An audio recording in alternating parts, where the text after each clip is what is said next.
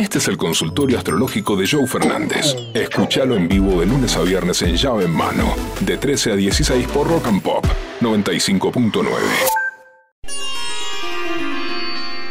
Abrimos el consultorio astrológico contándote que Lionel Scaloni es de Tauro. ¿Qué pasa con la gente de Tauro? Tauro es un signo muy pensante, los signos de tierra son pensantes, Virgo, Tauro, Capricornio. Y Scaloni, como buen taurino, es una persona que no le gustan los movimientos eh, repentinos, bruscos. A los signos de tierra le gustan las cosas con tiempo, avísame, contame, decime, no te vas a mudar de una semana hacia la otra. Entonces, Scaloni tiene esto, Scaloni tiene una forma de ser en donde tiene que pensar, que razonar, que analizar. Cualquiera hubiera dicho, bueno, listo, que siga escalón y dale para adelante, o sea, no, no. Pero sin embargo, él me, da la sensación que, se tomó su tiempo, que pensó, que, que, tuvo, tuvo, tuvo esa forma de, de ser. Y bueno, se juntó con, con Tapia y ahí terminó resolviendo continuar en la selección argentina. Hablábamos fuera de aire cuánto habría que pagarle y la verdad es lo que le pidas. Porque el tipo te sacó campeón del mundo, te volvió a poner en la tapa de todas las revistas, de todos los diarios del mundo, volviste a ser la Argentina que todo el mundo habló, la, Argentina de, Maradona, la Argentina de Estefan, la Argentina de Messi. Me parece que eso no tiene valor. Por eso la negociación eh, se extendió porque obviamente el arreglo que tenían era muy inferior a lo que. Cuando arranca Scaloni, es uno de los técnicos que agarra por, menos, por menos plata. Habían tanteado a Gallardo, a Simeone, a un montón de técnicos que pidieron cifras millonarias que la AFA no podía asumir porque eran en dólares. Y Scaloni fue a ver qué onda. Y ahora Scaloni dijo: bueno, ahora sí, ahora ponela toda. Porque como buen taurino es posesivo y le encanta la platita. Buenas tardes, mesa, buenas tardes. La pregunta, somos los dos de Libra.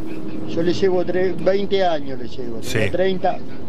Ella tiene 30, yo tengo 50. Ah. Eh, ¿La cosa funciona? ¿Qué me depara el futuro, amigo? Claro que sí, porque Libra es un signo, primero que está pensando en el amor, está todo el tiempo alucinando eh, compañía, compañerismo y siempre el amor es lo primero que Libra se pone en su camino. Así como Capricornio busca el trabajo, Virgo la organización, Aries la, explosión, Libra busca el amor. Y si el amor de una mujer de 30 tocó el corazón de un hombre de 50, ¿quiénes somos nosotros para interponernos en ese amor y para decir que eso no va a funcionar? Avanza tranquilo, avanza sin dudas, porque es lo más lindo que tenemos, el amor. Hola chicos, hola gurú, ¿Qué consulta. Yo Capricornio, ella Pisces. Hasta el año que he eh, pasado, todo bárbaro, espectacular. Hace dos años que estamos juntos. A partir de este año para acá, discutimos por cualquier pelotudez. Nos arreglamos, está todo bien a las horas. Pero, ¿por qué, gurú? ¿Por qué puede ser? Alguna conexión con los planetas, todo eso. Y claro que sí. Vemos chicos, espectacular. Capricornio Piscis, primero que Piscis tuvo un 2022 muy intenso. Al estar Júpiter en Piscis, fue el año de Piscis. Cuando yo digo que es el año de Piscis, no significa que Piscis se va a ganar el bingo o va a ir al casino y le va a romper. Significa que va a haber mucha energía puesta en ese lugar. Capricornio Piscis, por lo general Capricornio es el signo que estructura, que manda, que dice esto es para allá, esto para acá. Y Piscis es más conciliador. El 2022 de Piscis fue un año donde donde Pisces se la jugó, fue al frente, no, no dudaba, de repente esa cosa pisciana de la empatía dijo, no, no, yo no quiero esto, yo quiero aquello. Ah, mirá, mirá el carácter de Pisces que peló. Eso hizo que vos, que Capricornio se ponga como, ah, pará, Pisces no es tan conciliador y no está tan esperando que hacer lo que yo quiera. Eso es lo que sucedió. El 2023 con Júpiter en Aries, eh, Pisces va a estar un poquito más calmado, va a, va a, volver a ser más Pisces y eso va a hacer que las aguas se calmen y que puedan seguir con este romance durante mucho tiempo más. Porque tanto Capricornio como Piscis son amantes del disfrute, del placer y de las parejas. Hola, soy Geminiana, el Ariano. Hace ocho años que estamos juntos.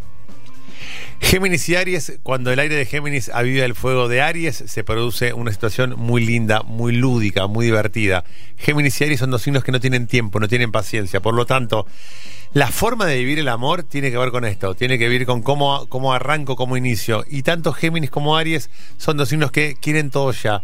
Y la velocidad que, se imponen termina generando un buen vínculo y termina generando una relación sana, eh, rápida, espontánea, nutritiva y, y- y muy, este, muy sensorial. Así que avancen con eso. Show. Yo de Aries, ella de Tauro. ¿Qué onda? Hace cinco meses que nos conocemos y estamos a full en plena luna de miel. La luna de miel va a durar casi, va a durar, mira, y además el mejor momento para que Aries y Tauro se pongan de novios es esto, porque estamos en el 2023, que es el año de Aries, y el 2024 va a ser el año de Tauro.